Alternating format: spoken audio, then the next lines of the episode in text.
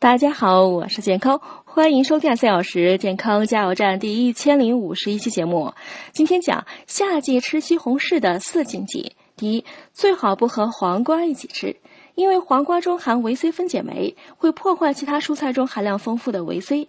西红柿就是典型的含维 C 丰富的蔬菜，两者一起吃会使营养效果大大降低哦。第二，空腹时不宜吃。西红柿含有大量的可溶性收敛剂等成分，与胃酸发生反应会凝结成不溶解的块状物，这些硬块可能将胃的出口幽门堵塞，引起胃肠胀满、疼痛等不适症状。第三，未成熟不宜吃。吃未熟的青西红柿，轻则口腔感到苦涩，严重时会出现中毒现象。第四，不宜长久加热烹制。